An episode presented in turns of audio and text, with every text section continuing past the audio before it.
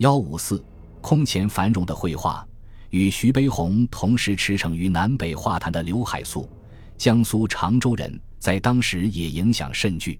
他不仅是一位杰出的画家，还有自己独特而完整的美学思想体系和深厚的美术史论造诣，同时又是一位杰出的艺术教育家。他的绘画注重于个性的挥发，无论是油画或国画，都充分展示着他特有的性格。他的人物画创作不如徐悲鸿扎实严谨，但天生的豪放性格与气度决定了他以书写造画的油画风景称雄画坛。一九二九年，他赴欧游学三年，与马蒂斯、毕加索等绘画大师交游论学，弘扬中国艺术，声誉大振。他出版过一系列关于美术的论著，《国画院》与《西画院》是其名作。在这些著作中，表现主义美学观一以贯之，为中国美术表现体系及其理论的进一步确立做出了开拓性贡献。林风眠努力融合中西绘画，希冀为中国画开出一条新路，也巍然成为一代大师。一九二五年，他从法国学画归国，立即被蔡元培委任为国立北平艺专校长。一九二七年后。他又长期担任全国艺术教育委员会主任委员和国立艺术学院院长，为美术界培养了大批精英，如李苦禅、刘开渠、王朝文、赵无极、李可染、吴冠中、王世阔等。林风眠的最大贡献是对传统中国画的革新。他的画一反传统国画注重以金石书法线条入画的风气，摒弃了传统的长卷或横卷形式。皆呈方形，画面不留空白，浓重饱满。其画风既近于壁画和年画，又有油画、粉画乃至瓷器画等韵味，使人耳目一新。由于他对民国美术的重大影响，人们将他与徐悲鸿、刘海粟并称画坛三重臣。传统国画也在孕育着自己的大师。民国初年，西洋画风刚刚传入中国之时。大有压倒传统国画之势，但不久，国画又重新占据了统治地位，连一些早先热衷于西画的人又纷纷操起了传统的画笔。而齐白石、黄宾虹、张大千、普心奢等独领风骚，则被后人大器晚成的黄宾虹，浙江金华人，在五十岁之前主要是临古打基础，五十岁以后，他保游名山大川，搜庙写真。到七十岁以后，他对山水笔墨的理解和应用已达到了极为纯熟的阶段，而在墨色的应用上已创造出新的境界，线条纯熟，乱中有序，墨色浓重，墨气淋漓，极大的丰富了国画传统的表现技法，成为近现代山水画史上又一遍的开先者。他的代表作有《宾鸿记油画册》《宾鸿画语录》等。雕花木工出身的齐白石。湖南湘潭人，二十七岁始拜石戏画，四十岁后游历天下，五出五归，为其衰年变法打下基础。六十岁以后定居北京，在陈师曾的劝告下，大胆变法，确立起自己雄健烂漫的画风。他山水、人物、花鸟无不精善，而花鸟更是前无古人，代表了民国年间花鸟画的最高成就。与吴昌硕有南吴北齐之称，张大千与普心奢从民国中期开始称雄山水画坛，二人分至南北，被誉为南张北傅。张大千不落石流，独往独来，将毕生精力花在传统中国画的继承和发扬上。石涛等人的杰出画作因他的推崇而重新为世人所重视。一九二七年以前，他主要临访石涛，此后。他放眼江天外，三度登临黄山，搜尽奇峰打草稿，领略造化真谛，一跃成为山水传神的高手。极南秀北雄山水经华语笔端，影响与日俱增。西山义士普心奢以深厚的文史修养为基础，其画作或明秀雅逸，或深厚高旷，充盈着一种和谐静谧之气，达到了相当完美的艺术境界。海派画家在民国中期以三无一逢盛称，芜湖畔的山水笔法清新，跌宕多姿，色色浓丽，多自然之灵气，画面全是云烟，浩荡生动。尤善荷花、艳而不俗，绚烂非常，人称吴庄荷花。在金石书法和诗词上，吴湖帆也有较高造诣。吴代秋的山水苍茫秀润而气骨坚宁，比例精粹，彩墨飞舞。吴子深的山水也名噪一时，并擅长竹石。冯超然一生好学不怠，工书善画，作品秀润精致，山水花鸟无所不精，仕女画更独步一时。岭南画派传人中，则有方仁定、赵少昂、杨善深与何香凝。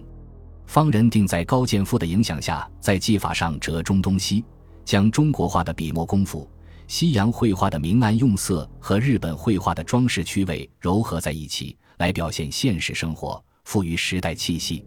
赵少昂的绘画多以意境盛，笔墨苍劲，挥洒自如，渲染润泽，具有独特的个性和超然的美感。尤善运用色彩，给中国画注入了新鲜迷人的生命力。杨善深在技巧上兼岭南三杰所长，深稳后见，雅淡隽永；题材则偏重人物与动物。西洋画在民初兴盛一时之后，不久有过一段由盛而衰的时期。纯粹坚守西洋画阵地的人很少，只剩下颜文良、陈抱一、倪一德、潘玉良、蔡威廉等人。颜文良的作品崇尚写实，一丝不苟；陈抱一对西洋画抱以而终。倪一德是西洋画中的新写实派，潘玉良在画坛的影响不亚于阎文良和倪一德。他的画题材很广，风景人物皆有很高造诣，运笔泼辣粗犷，毫无女性柔弱之气。蔡威廉是一位出色的人物画家，作品还蕴含着现实意义和时代精神。李义士和汪亚尘等则是中西合璧的佼佼者。二十世纪二十年代末到三十年代末是中西艺术的混流时代。中西合璧的潮流具有承上启下的意义。刘海粟、林风眠、关良等人着眼于西方现代艺术风格与中国民族特色的融汇。徐悲鸿、汪亚尘等人站在改良本民族传统文化的立场上，向西方借鉴写实技法；而李义士、方君璧等则寻找中西两大传统绘画形式的糅合。李义士在三十年代十分活跃。他试图在东西艺术的沟通上建立一种新的秩序，并兢兢业业于试验，为中国美术的发展积累了有益的经验。其作品《长恨歌》画意堪称民国美术中西合璧的代表作，既有西洋的明暗法与焦点透视，又参以中国画的意境，在写实与写意的结合方面做了大胆的探索。汪亚尘致力于革新中国画，因作画勤奋。被人雅称“画真子”，他融合中西风格的金鱼作品尤为出色。徐悲鸿推崇他画金鱼是中国的第一支笔。二十世纪二十年代末至三十年代中期，随着左翼文学运动的发展，左翼美术也得到发展，特别是在版画领域，在鲁迅先生的倡导和影响下，兴起一场新兴的木刻运动，当时影响极大。漫画在这一时期也迎来了自己的黄金时代。一九二七年秋，中国美术史上最早的漫画团体——漫画会成立。上海漫画、时代漫画、漫画生活是此期最有影响的漫画刊物。张光宇、丰子恺、叶浅予是当时最著名的漫画家，尤以丰子恺最有成就。他的作品不入俗流，富于哲理、诗味与情趣。一九三六年年底，全国首届漫画展览会在上海开幕。一九三七年，全国漫画协会成立，这对漫画的发展具有重要意义。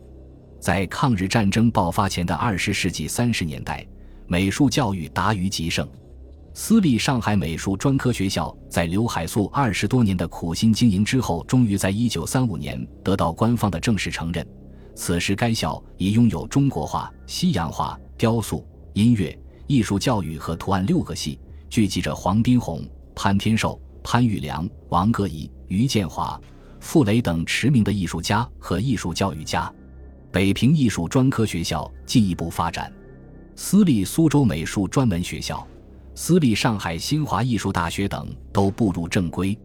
一九二八年三月，国立艺术院在杭州西湖成立，揭开了民国盛期美术发展的新一页。艺术院人才济济，思想活跃，积极倡导新时代艺术，促进中国艺术的复兴。这一时期，又有一大批留学欧美的青年画家回国并执教于各艺术院校，新兴的美术社团纷纷成立。他们以创新和中西合璧，促进中国文化复兴运动为目标，思想活跃，富于朝气和创造力，研究方向也多元化、专业化和现代化，从而使中国现代美术呈现出万花筒般的五彩纷繁。其著名者有蜜蜂画社、中国女子书画会、中华全国美术会、艺风社、艺术运动社、觉兰社等。他们给当时的中国画坛造成强烈冲击，进一步促使中国美术走向世界。一九二八年以后，美术展览盛极一时，一般有影响的社团几乎每年都要举办一次大规模的展览。在风起云涌般的美展浪潮冲击下，中华民国教育部在一九二九年四月和一九三七年四月举办了两次大型全国美术展览。第一次全国美展在蔡元培先生的关怀下筹创举行，展出作品两千二百余件，时间长达一个月。第二次展出作品一千九百余件，时间近一个月。徐悲鸿和刘海粟还分别在欧洲举办了中国近现代绘画展览。随着美展活动的兴盛，各种美术刊物也纷纷创办，重要的有《艺术旬刊》《美术》《艺风》。艺林美术生活、北平艺专校刊等，这些刊物作为美术理论的喉舌，在美术界掀起了新的艺术思潮和争鸣，而中西融合的思潮呼声一片。国立艺术院的口号就是介绍西洋艺术，整理中国艺术，调和中西艺术，创造时代艺术。它是中国美术理论由近代向现代转化的历史性变革。一九三七年七月。抗日战争全面爆发，在特殊形势之下，美术救国运动与现实主义艺术结伴而生。在前线战场，在全国各地，到处都活跃着美术家们的身影。创作活动风起云涌，前线将士的浴血奋战，人民的颠沛流离、饥寒交迫，日寇的烧杀掳掠，以及汉奸土劣和贪官污吏的种种丑态，都成为美术表现的主题。木刻漫画得天独厚，流行于前方后方，成为新时代现实主义艺术中最得力的劲旅。吴作人组织的战地写生团、冯法斯的抗战写生、李化的战地素描等，都创作了许多富有时代感召力的作品。吴作人的《空袭下的母亲》《不可毁灭的生命》，冯法斯的《平型关大捷捉狮子》，唐一和的《女游击队员》，王世阔的《台儿庄大血战》。李可染的为死难者同胞复仇，陈抱一的流亡者之群等，从不同的角度，以不同的风格形式，揭示了严酷的社会现实和民族的时代精神。与此同时，旅行写生活动极为频繁，从西南到西北，从山乡僻壤到戈壁大漠，过去一向无人问津的风土人情和民族生活，被美术家们攫住。一变而为洋溢着时代气息的审美现实，而十字街头美术、抗战宣传画以独特的形式被广泛的高悬于中国的城市和乡村的十字街头，极大的发挥了美术的宣教功能。这是大众化美术的时代高潮。大后方募捐现金画展云起，甚至走向世界。这种募捐画展以中国画家张善子的抗日宣传画及筹赈画展为著名。他不仅在国内多次举办画展，而且多次出国到欧美等地举办画展，宣传中国人民的抗日斗争。在国家的生死存亡面前，木刻家们自觉运用手中的刻刀为民族解放斗争服务。由于取材方便，新兴木刻得以蓬勃发展。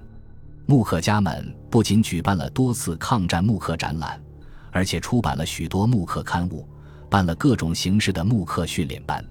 一九三八年六月，中华全国木刻界抗敌协会在武汉成立。一九四零年被国民党当局取消。一九四二年一月，王琦、丁正宪等人又在重庆成立中国木刻研究会，不仅在各地有分会，还多次将抗战作品选送苏。英、美、印等国展览，增进了各国人民对中国抗战的了解和支持。在红色边区，木刻艺术的运用更加广泛，内容则充满浓郁的生活和战斗气息。活跃于红色边区的木刻家有古元、利群、晏寒、江峰和杨寒等。漫画在抗战的新形势下也迅速发展起来。一九三七年，上海漫画界成立了漫画救亡协会，并创办了《救亡漫画》杂志。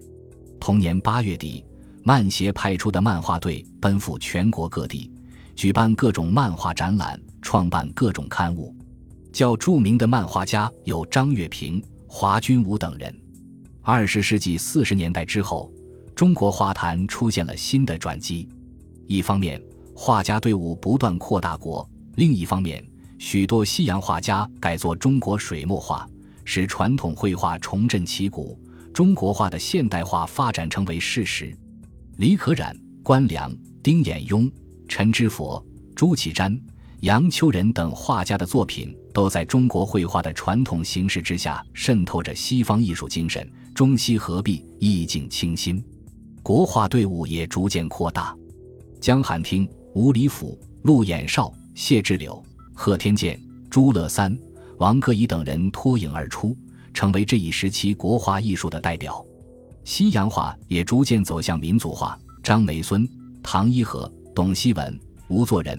吕思白等人不仅在其作品中越来越多地运用民族绘画的技法和神韵，而且在内容上更切近于现实主义，真实的反映了他们生活的时代。尤其值得一说的是吴作人，当时徐悲鸿推崇为中国艺坛代表人物之一。他在油画的民族化和现实主义方法相结合的探索上，取得了令人瞩目的成果。代表作有《擦灯照》《覆水女》。藏童等，其油画风景、青海之滨、戈壁神水、雪原等，构图新颖，境界开阔，既能够为中国老百姓所欣赏，又具有着令人神往的艺术魅力。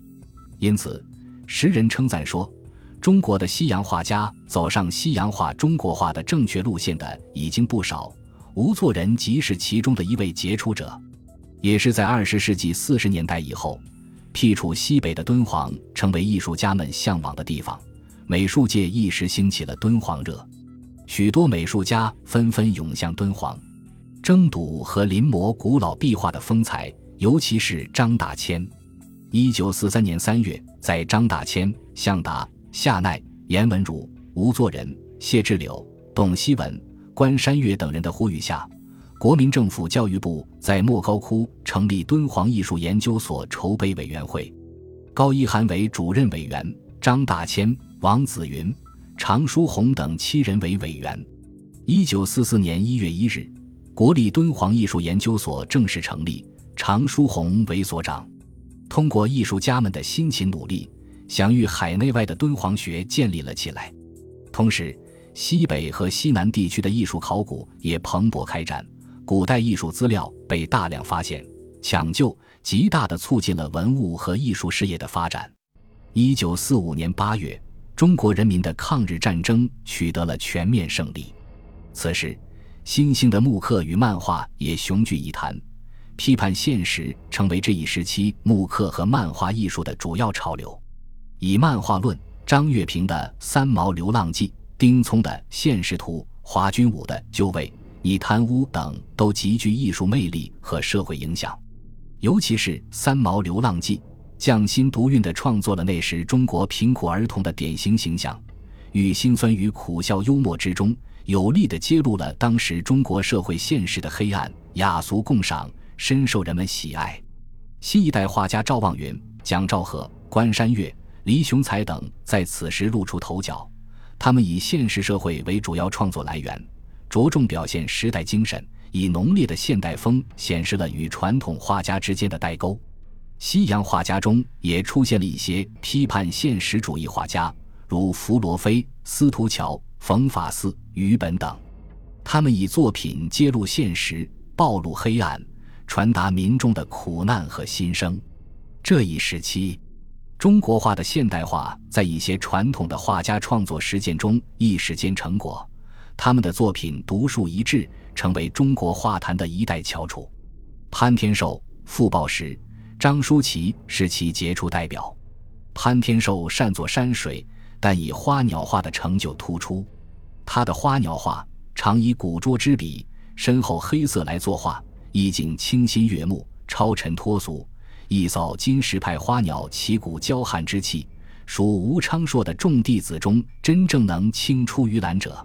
他的《中国绘画史》也是名著。傅抱石此期则创作出了大量的人物画，如《离骚》《九歌》《国殇》《湘军》等，以生花妙笔写横溢才气。所作人物画纵横潇洒豪迈，高古而不柔媚，深得郭沫若等人赞赏。张舒琪人称白粉主义者，他一反传统写意画家视白粉为大忌的做法，喜将白粉混融于花鸟画的色与墨之中，甚至让白粉在画面中起主导作用。由于妙用白粉，使他的作品典雅明丽、生机勃发，具有现代精神。其代表作有。《百歌图》。本集播放完毕，感谢您的收听，喜欢请订阅加关注，主页有更多精彩内容。